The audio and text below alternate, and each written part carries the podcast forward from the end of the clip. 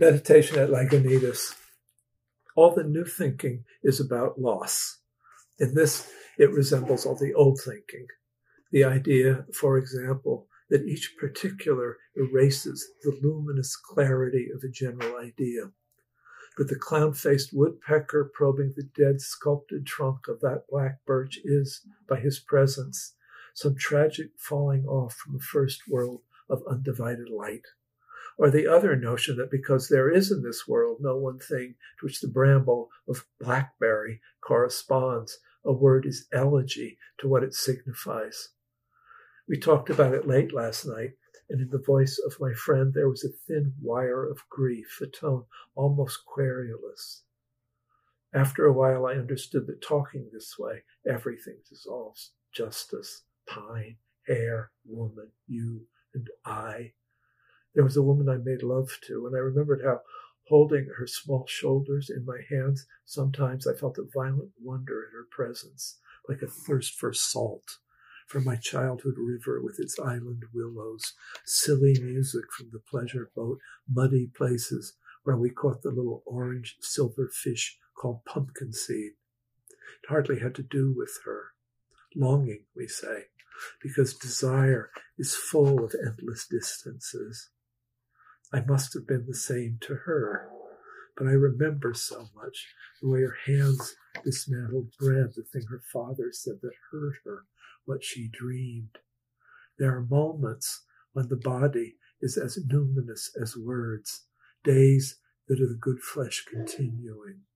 Such tenderness those afternoons and evenings, saying, Blackberry, Blackberry, Blackberry. Meditación en lagunitas. Todos los nuevos pensamientos son acerca de la pérdida. En eso se parecen a todos los viejos.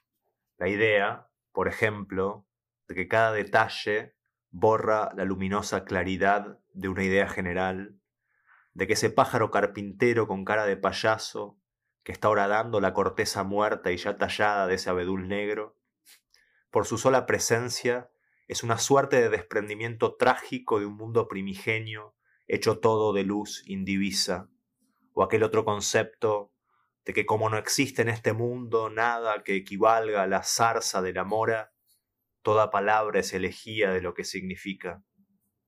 Anoche, tarde, hablábamos con un amigo de eso, y había en su voz un dejo de tristeza, un tono casi quejumbroso. Después de un rato comprendí que cuando se habla de esta forma, todo termina disolviéndose, justicia, pino, mujer, cabello, vos y yo. Pensé en una mujer con la que hacía el amor y me acordé de cómo algunas veces, al agarrarle los pequeños hombros con las manos, sentía un violento asombro ante su presencia, como una sed de sal, del río de mi infancia, con sus islas de sauces, la música pueril de la lancha de paseo, las zonas pantanosas en las que capturábamos aquellos pececitos color naranja y plata que se llamaban peces sol. Nada tenía que ver con ella. Anhelo, le decimos, porque el deseo está lleno de infinitas distancias. Me parece que yo fui lo mismo para ella, pero me acuerdo tanto de la forma en que sus manos partían el pan, o aquello que su padre le dijo que le había lastimado, las cosas que soñaba. Hay algunos momentos en que el cuerpo y las palabras son igualmente luminosos, días que son como la continuación de la carne. Tanta ternura de esas tardes y esas noches diciendo mora, mora, mora, mora.